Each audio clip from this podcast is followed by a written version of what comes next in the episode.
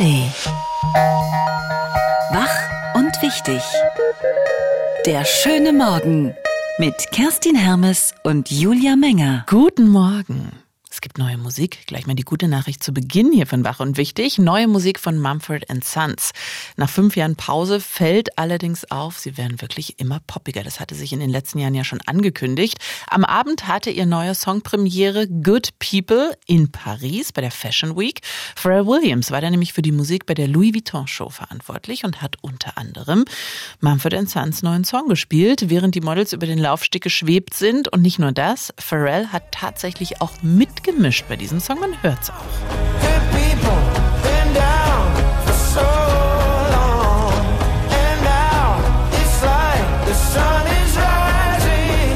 Good People von Mumford Sons und Pharrell Williams gefällt mir sehr gut. Die Radio 1 Musikredaktion sagt, spannend, aber hm, könnte polarisieren. Aber das ist ja eigentlich was Gutes. Es trifft auch auf die Themen hier in Wahr und Wichtig heute zu. Es geht bei uns um Björn Höcke, um fehlende Wohnung in Berlin und die knappe Niederlage der Handballer am Abend gegen Frankreich. Und zum Start habe ich noch einen Ohrwurm für Sie. Entschuldigung. Hier ist die Radio 1 Tagesvorschau. Heute ist Mittwoch, der 17. Januar 2024. When they go low, we go high. Einen runden Geburtstag feiert sie heute. Michelle Obama, die ehemalige First Lady, ist studierte Rechtsanwältin und Absolventin der Elite-Unis Princeton und Harvard und wird heute 60. Mit ihrem Mann Barack hat sie nach dessen Präsidentschaft eine Produktionsfirma gegründet und mit ihrer Autobiografie einen dreiteiligen Bestseller geschrieben. 65 Jahre wird heute Susanne Hoffs. Die Sängerin und Gitarristin der Bangles ist mittlerweile auch Schriftstellerin. Letztes Jahr hat sie ihren ersten Roman veröffentlicht. The Bird Has Flown gibt es leider noch nicht in der deutschen Übersetzung. Und Mick Taylor, Ex-Lead-Gitarrist der Rolling Stones, feiert heute seinen 75. Geburtstag. Taylor ist seit 1974 mit verschiedenen Bands und Solo unterwegs fast direkt vor ihrer Haustür. Heute Mittag wird es laut, vor allem in der Nähe von Bahnschienen. Die Zugführer der wollen fünf Minuten lang ihre Signalhörner anschalten. Zwischen 11.55 Uhr und 12 Uhr und damit gegen die Kürzung von Fördermitteln beim Schienengüterverkehr protestieren. Die sieht der Bundeshaushalt 2024 vor. Das Netzwerk europäischer Eisenbahnen befürchtet deswegen, dass viele ihre Arbeitsplätze verlieren könnten und sich ein Teil des Güterverkehrs wieder auf die Straße verlagert gelagert. Was fehlt? Um den Schutz von Urheberrechten in der Musik geht es heute im EU-Parlament in Straßburg. In einer Resolution wollen die Abgeordneten fordern, dass die EU Ungerechtigkeiten im weitgehend unregulierten digitalen Musiksektor mindestens anspricht, um Künstlerinnen und Künstler zu unterstützen. Konkret soll es vor allem um den europäischen Musikstreaming-Markt gehen. Das ist Berlin. In der Station Berlin geht heute die Modemesse Seek zu Ende. Die Seek zeigt urbane Trends und empfängt in diesem Jahr 200 Aussteller und 6000 FachbesucherInnen. Internationale Labels und Designer zeigen hier ihre Kollektionen für die Herbst-Wintersaison 2024-25 in den Läden. Udo Lindenberg versteigert heute eins seiner großformatigen Kunstwerke für den guten Zweck. Es war zuletzt im Bundesrat in Berlin ausgestellt und zeigt ein großes Peace-Zeichen, das aus den gemalten Köpfen verschiedener Menschen zusammengesetzt ist. Das Mindestgebot liegt bei 30.300 Euro. Der Erlös geht an die Arche in Hamburg. Und im Fernsehen? Na, haben Sie die neue Vorabendsendung Der Tag in Berlin und Brandenburg schon geschaut? Heute gibt's die nächste Chance im RBB Fernsehen ab 18 Uhr. Und danach sehen Sie im neuen Programm des RBB am Mittwochabend ab sofort RBB Dokus. Los geht's heute um 20.15 Uhr mit der Co-Produktion Expedition Arktis 2 auf großer Reise. Heute gibt's Nudeln. Am Internationalen Tag der italienischen Küche hat die Regierung in Rom die Cucina Italiana für das immaterielle Kulturerbe der UNESCO beworben. Und Teil der Bewerbung ist ein Festmahl im All. Im Rahmen des Italian Space Food Project gibt's für die Crew der ISS heute ein Pasta-Menü.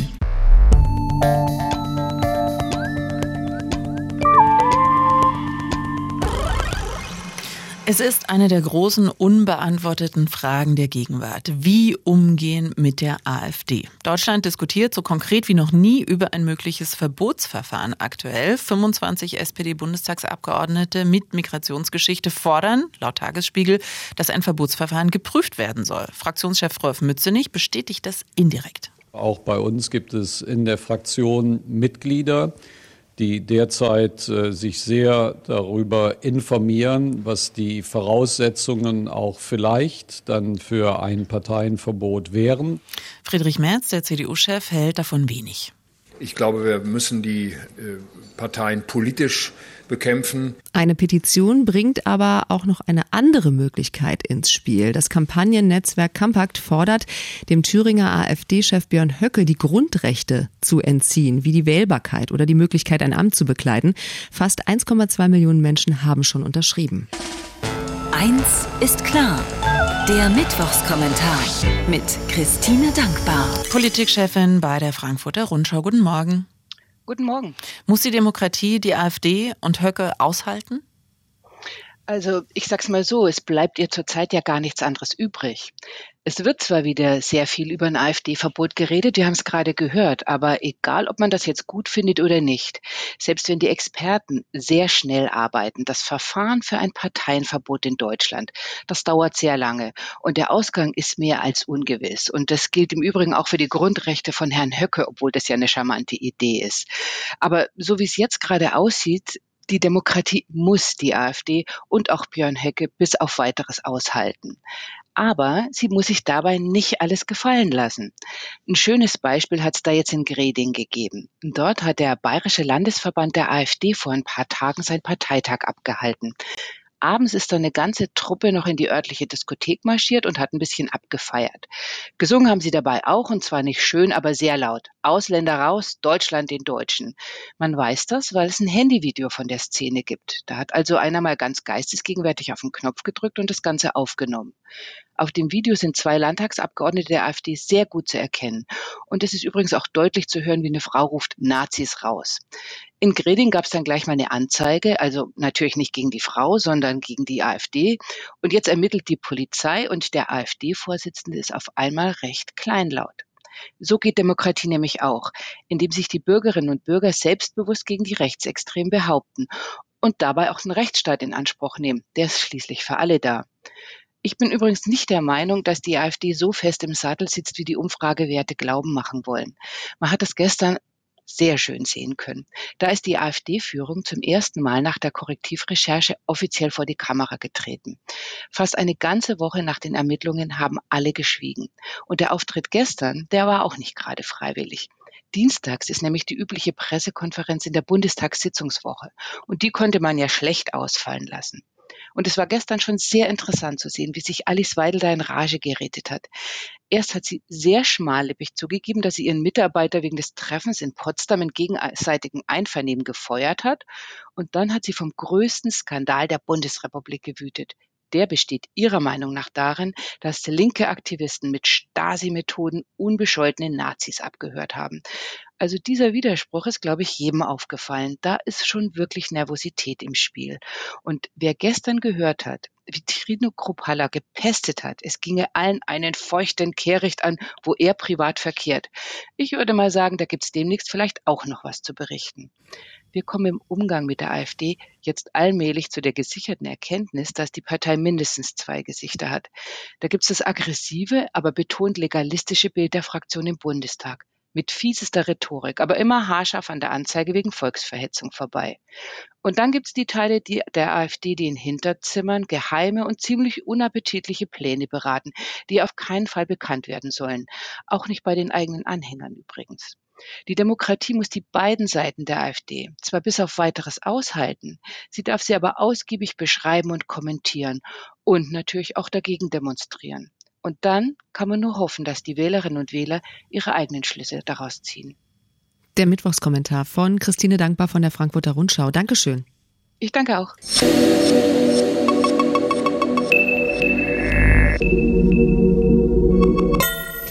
Fast eine Million Sozialwohnungen fehlen in Deutschland. Das zeigt eine neue Studie des Verbändebündnis Soziales Wohnen.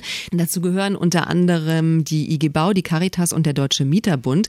Und mit dessen Präsidenten Lukas Siebenkotten haben wir gestern über die Gründe gesprochen hier auf Radio 1. Es ist dazu eindeutig dadurch gekommen, dass äh, schlicht Regierungen aller Couleur das Thema Wohnungsbau äh, vernachlässigt haben. Sie haben sich einfach nicht drum gekümmert oder nicht zur Genüge drum äh, gekümmert und haben das nebenher laufen lassen und jetzt kulminiert das Problem.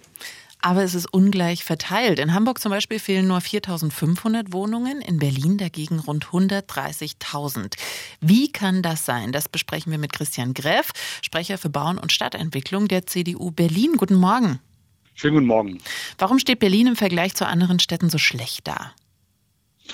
Ähm, es hat einmal historische Gründe in der Tat, ähm, weil viele äh, Wohnungen aus einer ganz langfristigen Bindung, die in den 60er, 70er Jahren äh, gebaut worden sind, ausgelaufen sind. Und ähm, weil wir in den letzten Jahren in Berlin, vor allem in den letzten sechs, sieben Jahren, viel, viel zu wenig gebaut haben in der Boomzeit, ähm, wo ja sehr viel gebaut werden konnte, weil eigentlich die Zinsen niedrig waren, weil die Voraussetzungen stimmten, ist in Berlin zu wenig gebaut worden. Hamburg hat das ganz offensichtlich viel besser gemacht. Was kann Berlin jetzt da von Hamburg noch lernen? Ich glaube drei Dinge. Erstens, wir müssen Klima schaffen, dass auch alle Berlinerinnen und Berliner, ich schließe mich da ausdrücklich mit ein, lernen. Äh, wir müssen bauen, wir müssen Baulücken schließen, wir müssen auch über Dinge wie das Tempelhofer Feld nachdenken, ähm, wir müssen auch mal einen grünen Innenhof bebauen. Ähm, das wird nicht gelingen, wenn wir sagen, bitte nicht in meinem Vorgarten, baut irgendwo anders. Zweitens muss die Verwaltung schneller werden. Ich glaube nicht, und ich sage das auch als jemand, der lange in einem Bezirk Verantwortung getragen hat, dass jeder Mitarbeiter schon verstanden hat, dass jede Wohnung in Berlin zählt. Jede neue Wohnung zählt jetzt.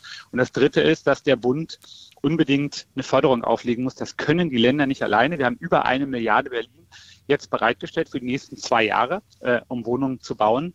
Das reicht aber nicht. Ähm, wir brauchen unbedingt ein Bundesprogramm für die großen Metropolen, denn wir haben ja nicht nur in Berlin das Problem, aber ganz gravierend in Berlin, gar keine Frage, will mich überhaupt nicht rausreden. Jede Wohnung zählt und wenn wir das nicht begreifen, hm. laufen wir auf eine soziale Katastrophe zu. Ja, aber es ist auch schwer zu begreifen, wenn Sie sagen, dass jetzt beispielsweise Baulücken geschlossen werden sollen, dass grüne Hinterhöfe verschwinden sollen. Das macht doch eine Stadt nicht unbedingt lebenswerter. Das Tempelhofer Feld steht für viele auch überhaupt nicht zur Disposition. Gibt es nicht die Möglichkeit, es gibt ja da auch teilweise schon Pläne, in die Höhe zu bauen? Schauen, dass man zumindest die grünen Flächen nicht antastet? Äh, absolut, aber es gibt nicht die eine Lösung. Also wir werden nicht morgen ähm, überall aufstocken können oder Hochhäuser. Wir werden beispielsweise den Dachausbau ähm, schneller ermöglichen in Berlin, aber es gibt nicht die eine Lösung. Es geht auch nicht, dass wir in Brandenburg eine neue Stadt bauen und dann eine Zugverbindung und sagen, von da, äh, da ziehen dann alle Berlinerinnen und Berliner, die eine Wohnung brauchen, im Moment hin. Hm, wir brauchen alle Lösungen zusammen und gemeinsam. Ähm, und es gibt da keine Ausnahmen. Und wenn wir das nicht verstehen, dann leiden ja vor allem diejenigen, die es am schwersten haben, eine Wohnung zu finden. Nicht diejenigen, die Geld haben. Ja, und Bauen dauert ja dann auch noch ein paar Jährchen. Wie ist es denn mit den hohen Mieten aktuell? Also von München könnten Sie auch was sich abschauen. Da hat die Stadt immerhin einen Mietenstopp bei den städtischen Wohnungsunternehmen beschlossen. Hier bei uns sagt der Berliner Mieterverein, ändere die Landespolitik leider nichts, obwohl in Berlin die Preise so stark anziehen wie in keinem keiner anderen der acht größten Städte Deutschlands. Warum lassen Sie das zu? Naja, also erstmal hat es in den letzten sechs Jahren Rot-Rot-Grün zugelassen. Ähm, bei den städtischen Wohnungsbaugesellschaften haben wir einen Mietenstopp. Wir haben lediglich gesagt, dass sie drei Prozent äh, pro Jahr erhöhen dürfen, weil natürlich auch die Nebenkosten bei den Gesellschaften exorbitant gestiegen sind und die gehen uns ja sonst pleite. Ähm, und insofern haben Sie völlig recht. Aber es wird am Ende nur helfen, wenn wir gemeinsam mit, ähm, auch mit Wohnungsbauunternehmen sie dazu animieren, neu zu bauen. Weil sonst werden die Preise nicht sinken. Ähm, das hatten wir ja schon mal vor über 30 Jahren, sage ich mal, als geborener Ostberliner. Das wollen wir nicht wieder haben. Die Preise werden nicht sinken, wenn wir das Angebot nicht signifikant erhöhen. Und wir müssen alles aus dem Weg schaffen, was Bauen verhindert. Manchmal auch bei uns in den eigenen Köpfen sonst, da haben Sie vollkommen recht, wird es noch viel, viel schlimmer werden, als es bisher schon ist. In Berlin fehlen 130.000 Sozialwohnungen. Wo die herkommen sollen, haben wir mit dem Berliner Sprecher für Bauen und Stadtentwicklung Christian Gräf von den CDU besprochen. Danke Ihnen. Ich danke Ihnen. Schönen Tag. Mit Radio 1 zur Handball-Europameisterschaft. Tja, so sahen gestern die anderen aus. Die Sieger aus Frankreich. Deutschland hat toll gespielt und trotzdem verloren. Es war schon ein bisschen bitter gestern Abend für die deutsche Handballnationalmannschaft bei der Heim-EM. Gegen Frankreich war es lange ein ausgeglichenes Spiel, aber am Ende waren die französischen Superstars mit 33 zu 30 dann doch besser, haben gewonnen, waren vielleicht auch das kleine bisschen abgebrühter, meint auch Deutschlands Rechtsaußenspieler Timo Kastening. Am Ende kann man schwer mal sagen, woran es gelegen hat, weil ja, es hätte in beide Richtungen ausschlagen können. Und am Ende waren die Franzosen dann irgendwo abgezockter, aber ich fand, wir haben ein super Spiel gemacht und wir brauchen uns vor keinem zu verstecken in der Hauptrunde. Und es war wirklich knapp. Thorsten vom Wege hat das Spiel in der Mercedes-Benz Arena in Berlin live übertragen und natürlich mitgefiebert, nehme ich an. Guten Morgen. Guten Morgen. Wie enttäuscht waren die deutschen Handballjungs nach dieser knappen Niederlage? Am Anfang sehr enttäuscht. Das hat man gesehen, als der Schlusspfiff kam. Da sanken die Schultern, da sanken auch die Köpfe nach unten und äh, da waren die Blicke auch einigermaßen leer. Aber ich glaube, diese Enttäuschung ist dann mehr und mehr auch einem gewissen Stolz gewichen, dass man eben dieser ja wirklich Mannschaft der Superstars, das ist äh, rein von der Qualität her oberstes europäisches und damit auch Weltregal aus dem man die Franzosen da ziehen kann. Also dass man gegen diese Mannschaft so lange mitgehalten hat und äh, so ein großartiges Spiel gemacht hat. Ich denke, die Mannschaft wird mit breiter Brust nach Köln fahren. Einziges Manko ohne Punkte. Hm, genau. Ich wollte gerade fragen, was die deutsche Nationalmannschaft aus dem Spiel denn jetzt konkret mitnehmen kann in die Hauptrunde nach Köln. Punkte eben leider nicht. Nee, die Punkte waren es nicht, die hätte man gerne mitgenommen, aber man nimmt auf jeden Fall eine Menge Selbstbewusstsein mit, weil man eben gegen dieses Spitzenteam so lange so gut mitgehalten hat, weil man sich vor keiner anderen Mannschaft, die da jetzt in Köln auf die Deutschen wartet, äh, fürchten muss, weil keine dieser Mannschaften hat erstmal grundsätzlich die Qualität, die die Franzosen im Augenblick äh, haben.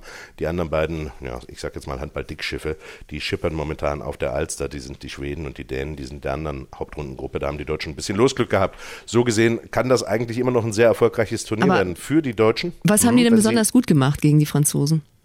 Sie haben erstens äh, eine gute Abwehr gehabt, auch wenn 33 Gegentore da eigentlich eine andere Sprache sprechen, aber die Franzosen sind eben die Franzosen und sind individuell so stark, dass sie dann doch immer noch Lösungen finden. Sie hatten mit Andreas Wolf einen guten Keeper, sie haben mannschaftlich geschlossen agiert, sie haben sich reingehängt, der eine war für den anderen da. Und sie haben eben auch spielerisch den einen oder anderen guten Ansatz durch Juri Knorr, der macht das allerdings eben noch ein bisschen zu fehlerhaft macht acht Tore, braucht dafür aber 16 Würfe. Das heißt, acht hat er auch verschmissen. Und äh, wenn man das so peu à peu abstellen kann, dann ist man wirklich wieder in der Weltspitze mittendrin. Thorsten, jetzt hast du die deutsche Mannschaft gegen etwas schwächere Mannschaften und gegen diese Weltklasse-Mannschaft gestern gesehen. Was traust du ihr denn in der Hauptrunde gegen die nächsten Gegner zu? Island, Österreich, Ungarn und Kroatien? Ich traue ihr zu, dass sie tatsächlich die Tür zum Halbfinale noch aufschlägt. Ob sie dann hindurchgeht, wird vielleicht das Spiel am Mittwoch entscheiden. Wir haben ja jetzt erst den Auftritt gegen die Isländer, dann geht es gegen das Überraschungsteam aus Österreich. Die haben ganz am Rande Spanien aus dem Wettbewerb gekegelt. Das äh, ist eine Mannschaft, die stand zuletzt viermal im Endspiel von Europameisterschaften von 2016 bis 2022. Jetzt treten sie nach der Vorrunde die Heimreise an. Riesenüberraschung. Und nach den Österreichern kommen dann noch Ungarn und ganz zum Schluss Kroatien. Und ich halte es nicht für ausgeschlossen, dass die Mannschaft jetzt, die deutsche Mannschaft jetzt hier durchs Turnier marschiert und dann am Ende gegen Kroatien vielleicht so ein Endspiel hat um den Einzug in die Vorschlussrunde. Morgen Abend geht es schon weiter. Für Deutschland gegen Island um 20.30 Uhr live im ZDF zu sehen und live zu hören in der Sportschau-App mit Thorsten vom Wege. Dankeschön.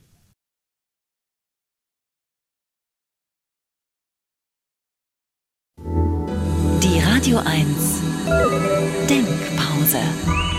Heute mit Michelle Obama, Juristin und Autorin.